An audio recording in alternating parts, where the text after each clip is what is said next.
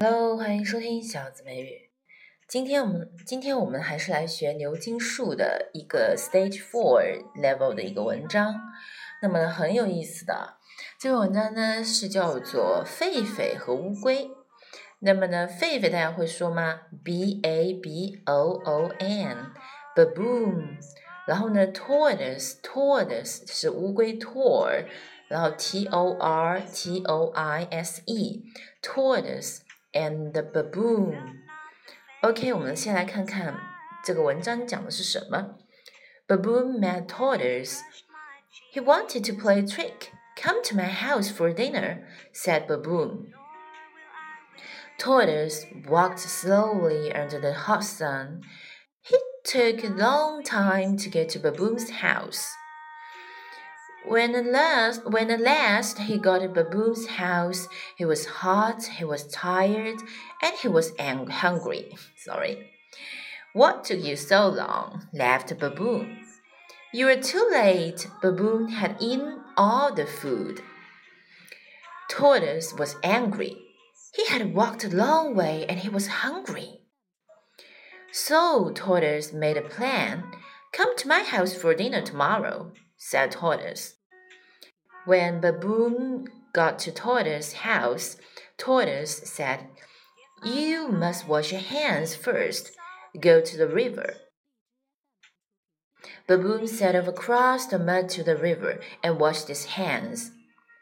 When he got back, Tortoise said, Your hands are all muddy. You must wash them again.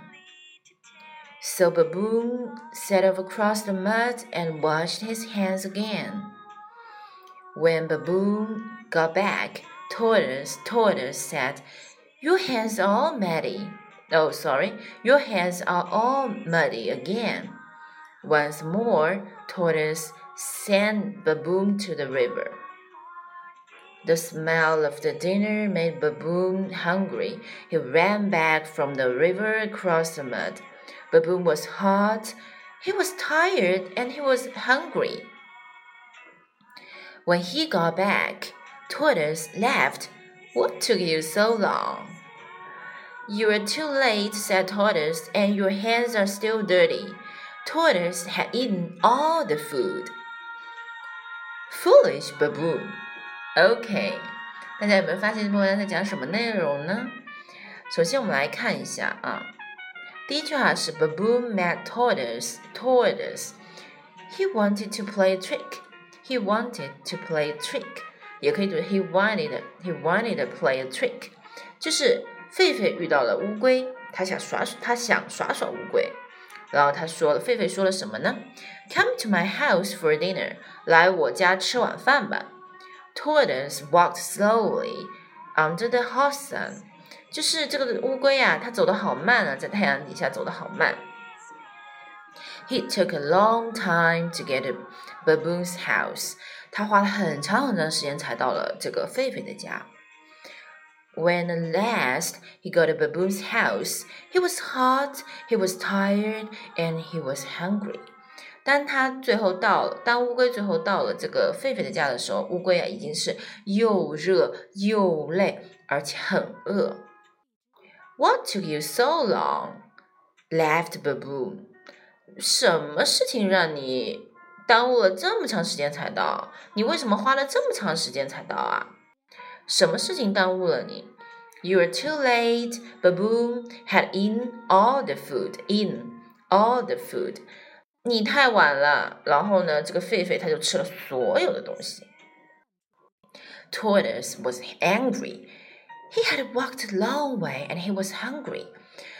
这乌龟就很生气，因为它走了很长的路，而且它很饿。So Tortoise made a plan. Come to my house for dinner tomorrow," said Tortoise. Tortoise 呢，乌龟呢就就做了一个计划，安排了一下。他说明天来我家吃晚饭。于是呢，When Baboon got to Tortoise's house, Tortoise said, "You must wash your hands first. Go to the river." 当这个狒狒啊到达这乌龟的家的时候呢，乌龟就跟他说：“你必须要先洗手，因为狒狒走路是用四个脚走路的嘛。Go to the river，去河边吧。然后呢，baboon set off across the mud to the river and washed his hands。这个 baboon 呢，他就这个从这个泥泞的路啊，就走到了这个河边，于是就洗手了。When he got back, Tortoise said, "Your hands are all muddy. You must wash them again." When he got back, Tortoise said, "Your hands are all muddy, muddy. You must wash them again, again." 或者是 again，或者是 again。接下来呢？哦，他是说的什么呢？他说，当这个狒狒回来的时候，乌龟就说：“你的手全是泥，你必须要再洗一遍。” 于是呢，So baboon set off across the mud and washed his hands again。他又去，嗯，又去河边洗手了。其实乌龟已经在吃饭。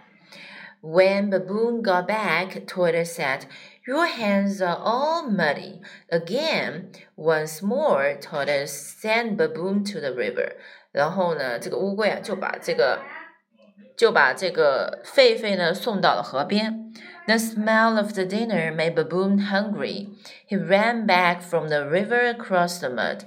Baboon was hot, he was tired, and he was hungry. 然后呢，这个这个味道啊，这个晚饭晚餐的味道，就让这个 Baboon 呢，这个狒狒闻起来就很饿。然后呢，他就赶紧从河边跑回来，通过了这泥泞的路，又跑回来了。Baboon was hot. 然后这个 baboon 就是很热、很累、很很很热、很累、很饿。When he got back, Tortoise laughed. What took you so long? 那他就问了之前狒狒问他同样的问题。哦，你为什么花了这么长时间？You are too late, said Tortoise, and your hands are still dirty. 你太晚了，而且你的手还那么脏。Tortoise had eaten all the food. 然后乌龟就吃了所有的食物了。Foolish baboon，是不是一只很傻的狒狒呢？OK，谁让他去欺负乌龟呢？所以乌龟报仇了。希望大家喜欢这篇文章的讲解，希望你能有所收获。拜拜，欢迎关注我的微信公众号“小姊妹”。拜拜。